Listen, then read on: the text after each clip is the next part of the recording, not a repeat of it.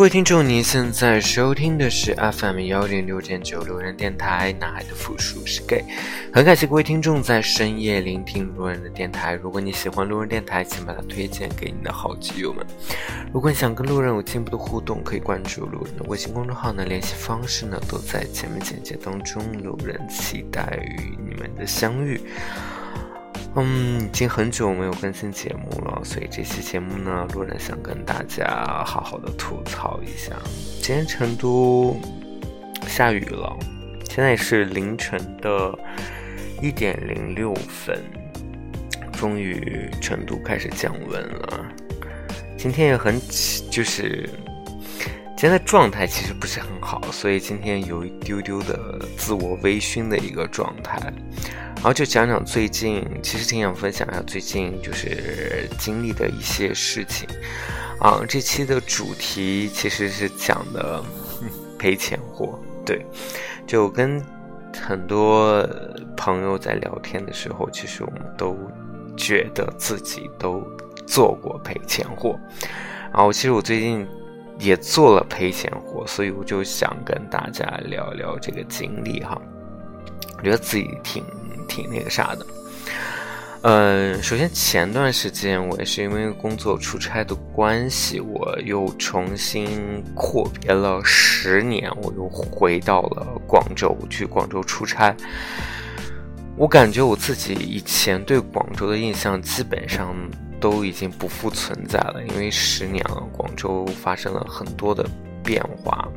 然后虽然我又重新去到了。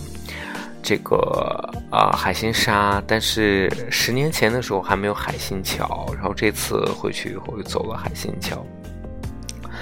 然后这次回广州以后，我其实因为去的时候没有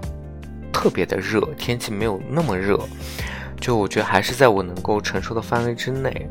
而且我那天有我抽了一个周末的时间，我就自己骑车去。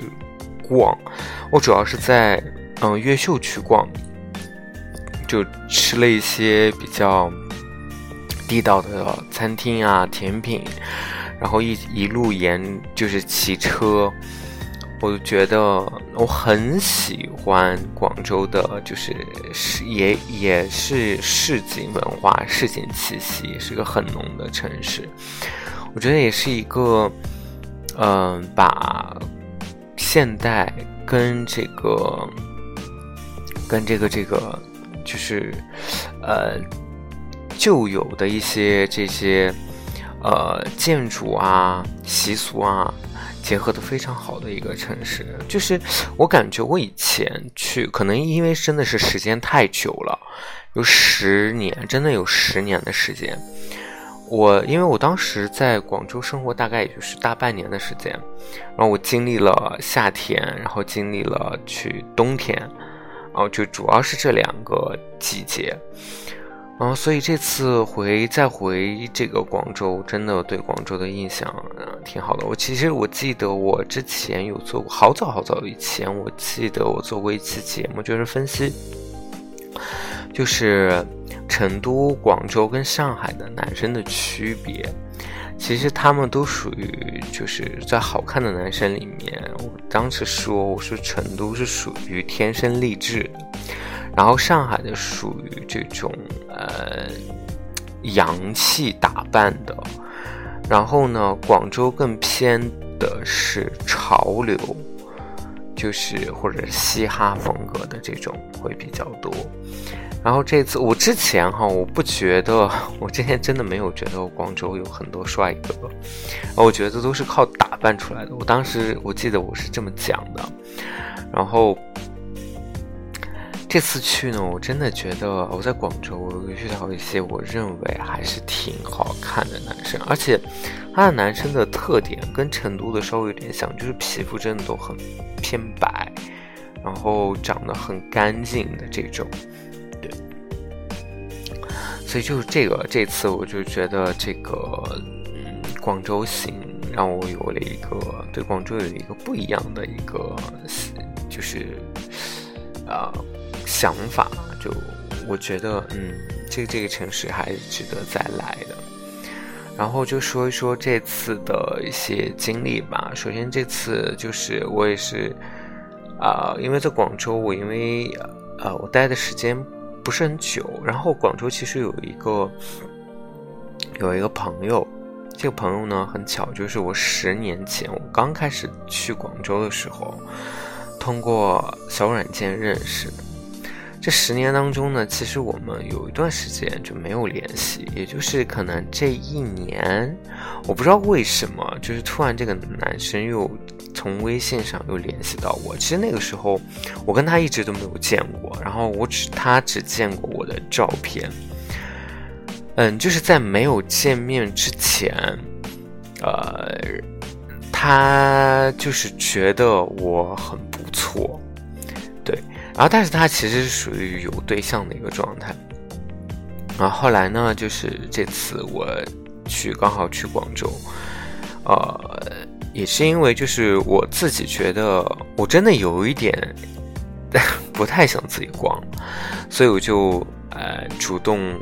邀约了一下。因为之前就是他一直有说，就是如果我去广州的话，就一定要找他什么之类的。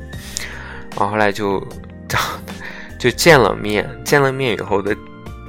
第一句，就其实是因为我们是十年前认识的，然后第一句话真的是很伤我的心，就是他说：“哎，你怎么就是脸看着比以前胖了挺多的？”哎，我当时就就整个心情就特别不好，我想说这个面基真是就。就就有点就心情比较不好，所以，所以其实那天，嗯，就整个行程我都觉得没有太多的问题哈，因为他其实是一直是有对象的一个状态，然后我们就一路上就聊他跟他对象的一些呃怎么样啊，状态怎么样什么之类的。你知道，其实我一直都抱有一个心态，就是。啊，基本上都是一面之缘的这种状态，所以我当时就是最后我们就就是分手的时候，啊，我其实我也能够知道，大概就是我们那一天，也就是最后见一面，就大概就是这种状态了，对，啊，就是，所以其实我觉得对我自己来而言哈，我就是又感觉我又忽，哎，我又。就是又变成了我以前那种状态，就是我真的很怕去见人的这种状态。就他其实最后最后走之前，他就告诉我说：“他说你是你身上看着是也挺瘦，然后你腿看着也很细，你就是脸胖。”然后呢，就是我不知道他是诚心有意这么说，还是他就真的觉得是对朋友就是一个。告诫，我就觉得就是啊，自己其实是被嫌弃了。所以其实，呃，你知道，就是在没见面之前，所有的感觉就像是他好像一直很喜欢我的样子，然后到见了面以后，就是他认为，我个人觉得啊，他就觉得这个整个就破灭的。所以就我当时后来呢，就是还有一点，后来就是因为在没见面之前呢，他一直都说他有对象这件事情，然后，呃，也在聊他跟他对象的一个状态。其实我个人认为啊，他跟他对象的状态不是特别好，因为他基本上，呃，他对象工作比他忙很多，然后，呃，嗯。基本上也没有，就是对，也没有这个正常的性生活，嗯，对。然后呢，我觉得很搞笑的一件事情就是，我后来就是回来了，最近就最近这段时间，就是啊，他又有发消息给我，然后就聊了两句。就以前呢，就他给我的一种感觉是，即使他的对象这么对他。然后脾气不好，怎么怎么样？然后，但是他一直都在忍受他的对象，他一直都觉得他，呃，就就跟这个人要在一起一辈子。然后我也不知道为什么哈，就是我感觉自从见了我之后，然后呢，他前段时间跟我聊的时候，他就说有一个零三年还是零几年的一个小朋友开始追他，然后他又觉得自己其实很喜欢他，然后，嗯，他就觉得，但是他其实觉得是自己年纪稍微有点大了，然后跟他差距比较年纪年龄的差距比较大，所以他觉得不太可能。然后我就想说。这什么情况？就是在没我个人觉得，就是在没见我之前，是对我有幻想的时候，所以要给我塑造一个自己多么对爱情忠贞不渝的这种形象。然后等见了我，觉得这个梦幻破灭了以后，他就觉得就是对我就可以，就是不用维持那种美好的这个。形象，然后就告诉我说啊，其实有对有人追他，然后他也心动，他可以去花心，可以去想要去劈腿的这件事情。哎，我就觉得，嗯，这男生有点下头。对，所以其实我今天讲的都是我认为就是我觉得很下头的男生，然后我最近遇到的。然后我最近要吐槽第二件事情就是，我也是因为我最近真的觉得我太。孤独了，我没有，我，我甚至吃饭，我就是我都没有人约过吃饭，就是应该这么说，应该说我其实来回到成都以后，我基本上没有约过人，我除了约过两次老酸奶以外，我基本上我就没有约过人吃饭，我就没有朋友，你知道吗？然后呢？我也很就是很丢脸，我觉得这件事情真的是我很丢脸。我很丢脸的原因是在于说，我在没有回成都之前，我有一次回成都出差，我见了也是面基了一个我之前在豆瓣上认识的一个人，就也是你在没见之前大家都聊得很好，然后见完以后呢，你就知道就是所有的。梦就破灭了，对，就一面一面之一面之缘之后呢，大家联系也就少了，人家也不会在我对我任何的这种幻想了。然后呢，但是我觉得我很犯贱的点就是，我其实我跟他断断续续都会有联系。后来他也知道我回来成都，然后也很巧的，这就是他其实是一个戒备心很强的人，就是他不。他很不不想去透露自己的一些工作的信息啊、家庭住址的信息啊什么之类的，我就觉得这个啊，反正我觉得这个人是有问题的啊。然后呢，就是也是后来有几次聊天，然后终于透露了他的家庭住址，我才发现哦，原来我们家两个住的离得很近，就不远。然后呢，就是也是前段时间，我真的觉得我自己。然后刚好赶上他最近辞职，然后一直在家，然后我就想说，那我就约他吃个饭。其实我真的觉得我自己做赔钱货做了很多次，是因为我就是我跟他其实吃过可能有三次饭，大概三到四次，基本上我都是我请客，都是我买单。然后呢，这次也是因为我真的觉得我太。太想要跟人一起吃饭这件事情了，所以呢，我就又约了他。然后，对，当然这次也是，我还是依旧我想说，我说我们买单，我来请你吃这顿饭。然后我们本来是约到上周，然后上周他。告诉我说，呃，本来我们约的是周五，然后他临时告诉我说，然后他又有另外一个约，然后不好推脱，然后后就说约到，那就约再再约下周，就约到这周，然后这周我周五在跟他确认时间的时候，他又告诉我周五晚上又没有空，然后周六，我本来是约他周六，就是约的今天晚上。然后他告诉我说周六就要去青城山，那我说要不就周五晚上，然后他周五晚上呢他又有约，然后他就告诉我说要不就下周吧，然后我就回了他三个字，我说去死吧，我真的觉得我自己这个，我真的太不要脸了。我真的就是做赔钱货都做成这个境地了，你知道吗？就是我为了要约一个人跟我一起吃饭，我我要自己付钱，然后我还要一直不停的去跟你确认时间。就我觉得很多人可能有些听众听了我的。这个故事就觉得会觉得说，我为什么不约你吃饭？就是我其实是这样的哈，就是我对于见过的人，我就可能我自己已经就是不抱妄想的幻想的时候，我就不会有那么多的心理负担，我就单纯的我就是约你出来吃个饭聊个天而已，我就不会有其他的带有就是一些杂念在里面的一些情绪，对。我觉得这个吃饭就是很单纯的朋友间的吃饭，但是当我去见我没见过的人的时候，你让我约饭，我压力就会非常的大，因为我会带有一定的包袱，就是我都会对这个人带有一定的幻想，所以就是为什么每次一面之缘对我打击那么大，就是这个原因。所以我觉得现在，我就我我我自此就是。也是经历就这个事情以后，包括广州那些事情以后，我就特别想说，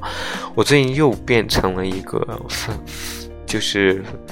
我不愿意社交，我就更不愿意想去再去认识新的人，再去面基这件事情。我真的觉得太痛苦了，对我来说。就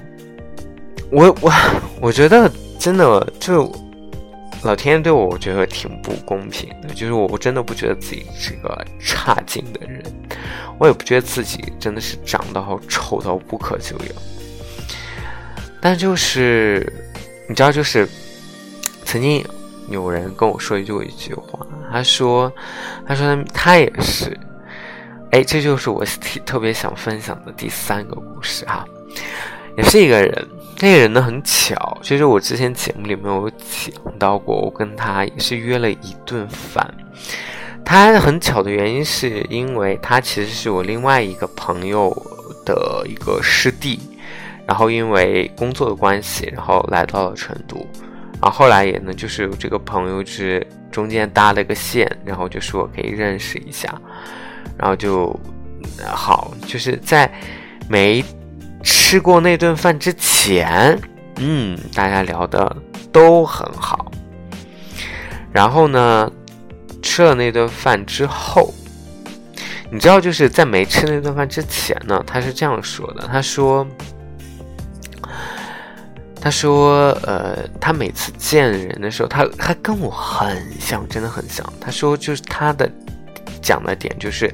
他每次跟人去。”见面之前，他就会对这个人抱有一定的期待。然后呢，他觉得他并不缺朋友，他缺的是一个男朋友。所以就是，他就觉得就是，呃，有些时候他见完以后呢，他给我讲的哈，就是别人就，呃，跟他就是渐渐失去了联系，就不怎么联系了。然后呢，就啊，可能以前是每天都会聊天，到后来可能就是三五天聊一次，到后来就是不聊了。然后他说他也有有几次面基，他觉得人家看不上他，然后他自己的内心的 OS 是说，他说，说我明明都比你优秀，你凭什么有资格看不上我？然后你知道，就是更滑稽的事情是。这件事情呢，就是又，我觉得就是这件事情呢，是又发生到了我的身上，因为我跟他那一次吃完饭之后，然后我就想说，我自己做赔钱货，就是那一顿饭也是我请的，嗯，对，然后呢，我就想说，就是因为那那次吃完饭以后，我们俩的关联系也很少，然后到是到现在，就是我们俩就几乎都不联系了。然后为什么我突然想到了这个人？是因为我那天骑车回家的路上，然后就是因为我们之前吃饭的有一次，他就给我讲到，他说，他说他在我们家附近就是很喜欢有一家吃鱼的店，然后那天刚好我就路过，然后我就想起这个人，然后呢，我就想起就是，就大家对于一面之缘这个事情的看法。然后我就想说啊，就是这这三个故事真的是让我觉得，我觉得最近这个就嗯，就是赔钱货，真的自己老娘就真的是赔钱货。就我之前就是还记得我之前就是有跟我一起去酒吧的那个朋友，然后。他也经常形容自己是赔钱货，就我们俩就经常就觉得，哎，我们这天天都在做赔钱货，就真的是，我真的不想再请人吃饭了，我不想再给男人花钱这件事情了，真的，我想说，能不能有人来请我吃顿饭？我真的觉得我是我，我真的我太卑微了，我就觉得，就我我为了。想找人一起吃个饭，我不但要请他，我还要去将就他的时间。然后我，我想说，我天天都遇到的都是渣男，真的都是哦，都是对，都都都真的是很渣很渣的男生。你不管说，就是我，我都不想说我是要抱着奔着对象去的。我觉得做朋友，我就觉得真的是都很渣。当然，我想说，就是我觉得他 只是对我而已，就是对其他人肯定不会这样。这对我而已，是因为我并不是他们想要喜欢的那种类型的男生，所以就啊，我就突然就想到那句话，就是如果你对一个你压根就不喜欢的这个人，其实你这个人。出是否出现在你生活当中，真的就是可有可无，对你来说没有任何的影响。即使这个人他条件很好，但是你对这个人没有任何的感觉的时候，你真的对他就是无所谓。对，嗯，就是最近挺想聊的这个事情，然后再想说一下工作啊，工作就是。哎，回归到工作，就是今年下半年，就最近一段时间，越发觉得我的工作压力也会很大了很多，因为我换了换了项目以后，你知道，就是因为我换项目这件事情，然后要把项目，就是我领导要把这个项目之前的人要调走，所以我就觉得，我其实我挺恶心这件事情的，就我。因为其实我来了这个项目以后，我觉得大家对我还是比较比较友好的，没有那么多的敌意。就我这个人，我我一向不会把人想得很坏，所以就是我跟他们接触下来，我觉得他们，我觉得这个项目之前做做烂或者是做的不好的结果，并不是因为他们有太多的，也可能有原因哈，但我觉得这个原因他们。并不是承担主要的责任，对，所以我就觉得，就是我的，因为我的到来而把这些人逼走，其实我觉得我心里会挺愧疚这件事情的，所以我就觉得最近我，哎，我觉得状态都不是很好，对。然后就工作压力很大，就是我现在基本上到了这个新项目以后，我真的每天都在加班，真的每天都在加班，就真的是忙不完的活，就东西真的很多，你有很多的知识要去输入，然后要输出，啊，尤其是我进来以后，就是要有出差啊什么的，就是我需要习得的东西、学习的东西有很多，当然这个对我来说自己确实是一个挑战。如果不考虑其他的因素的话，不考虑我的领导，不考虑我的现在的收入或什么的，我真的觉得这个项目是我很想去做的，因为确实是一个以前我完全没有接触过的领域，或者是说我接触过的领域，但是这些领域已经超过我自己之前的认知范围之内的，对我来说是一个很好的一个锻炼的机会。会然后最近也在说一下，就是我之前说过。我一直在面宇宙厂，然后其实宇宙厂的这个整体的面试被我，因为我工作也很忙，然后经常出差的缘故，然后所以整个面试的时间拉得很长。然后我其实已经面了四轮了，然后没有想到还有一轮面试，但又因为我最近，哎，其实其实我自己有一点拖拉，其实，就是本来这周四我要面最后一轮的，但是因为我那天，我真的觉得我最近的整个工作很忙，然后状态不好，然后又因为要有准备让我准备，有可能要准备一个英语面试，我又觉得自己压力很大，所以那天的面试就是我找了一个借口我就推了，我就说延给我多给一点时间，就延到下一个合适的时间，然后。HR 就给我反馈说，其实这个这个名额其实比较紧张，嗯，就是候选人还是比较多的，所以就是如果在不好约那个大 boss 去面试的这种情况下，有可能这个 offer 会被流掉，有可能就是我这个人，就是我这个候选人可能会被流掉。啊，其实我在第四轮面试的时候，就是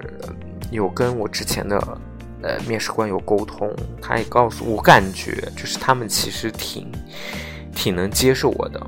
然后他们也很希望我能够去加入他们，然后主要是最后一轮的这个面试，然后我我呃，我现在我也不知道哈，就但是我有感觉，可能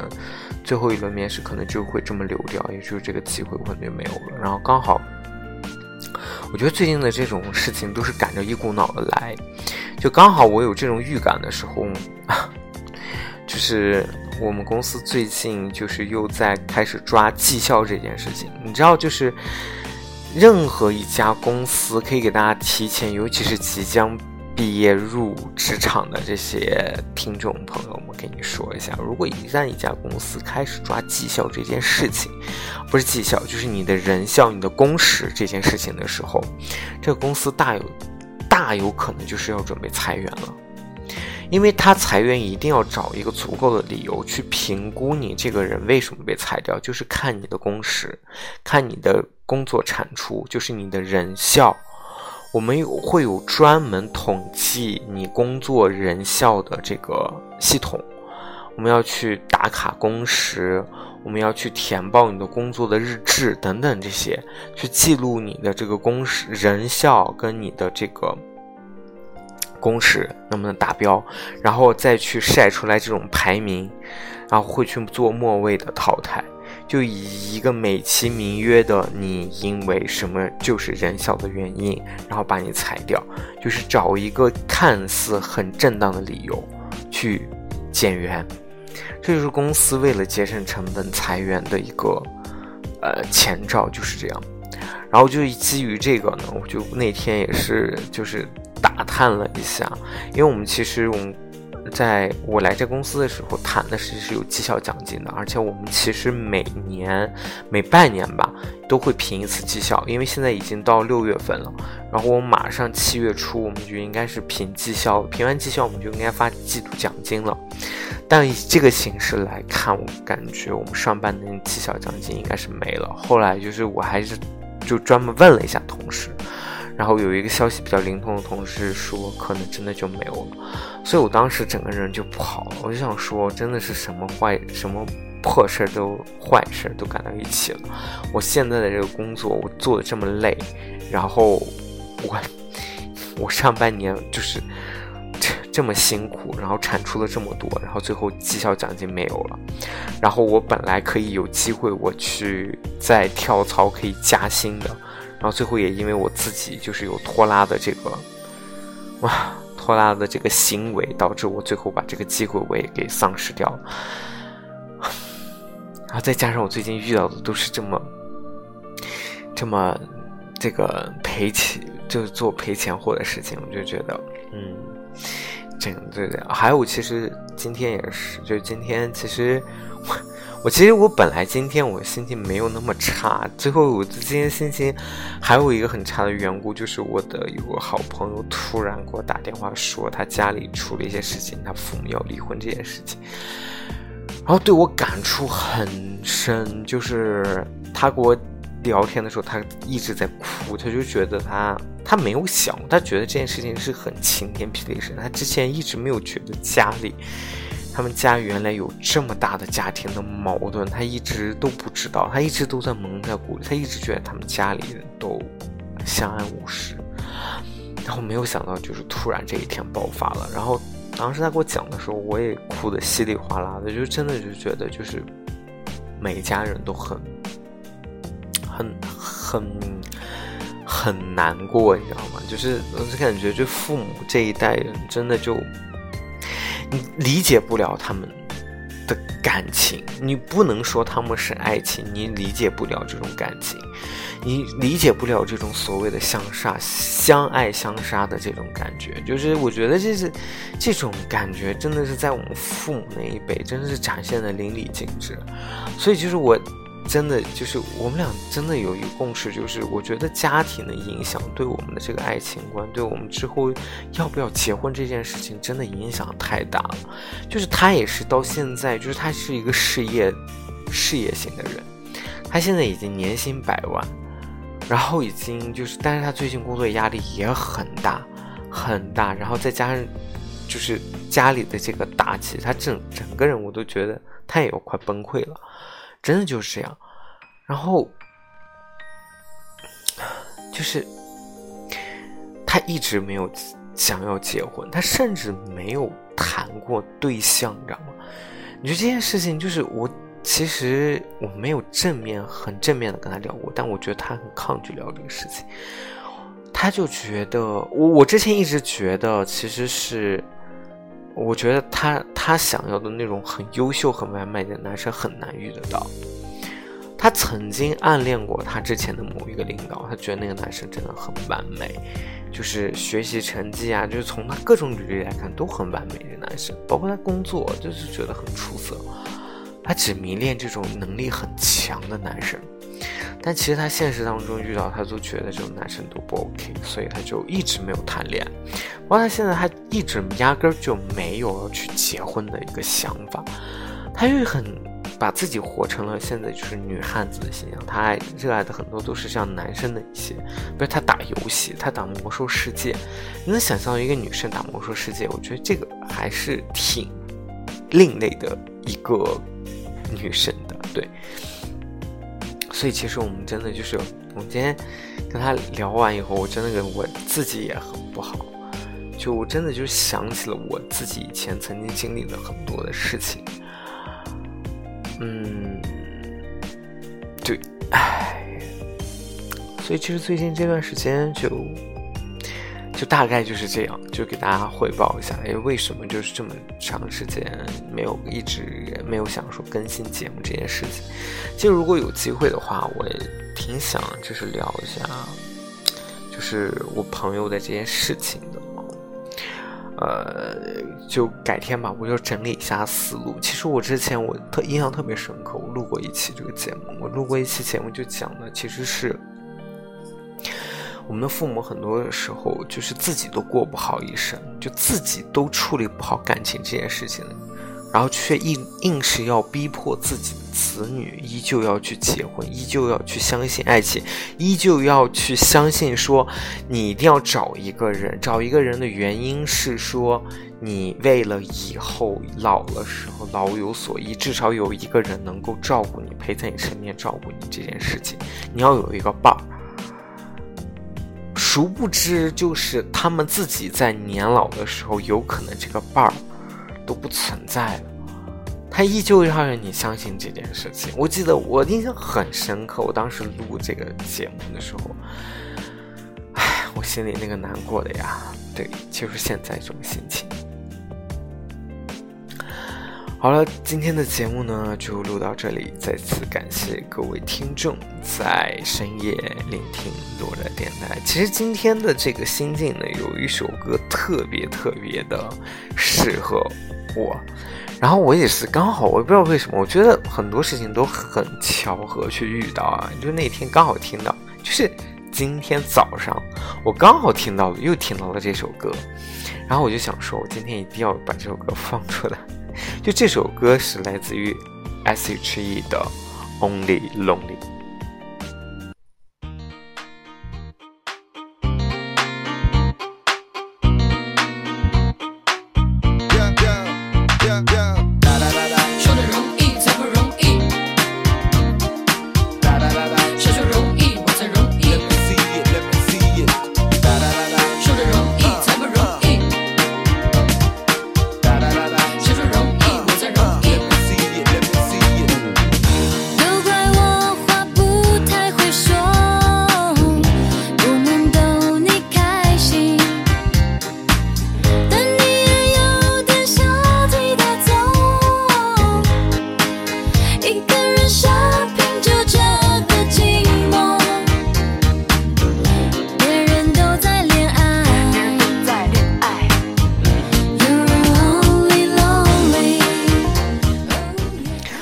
很喜欢这句词，就是别人都在恋爱，只有我在 only lonely。好了，今天这期节目就录到这里，再次感谢各位听众在深夜聆听路人电台。晚安喽，各位听众，成都，今夜请将我遗忘。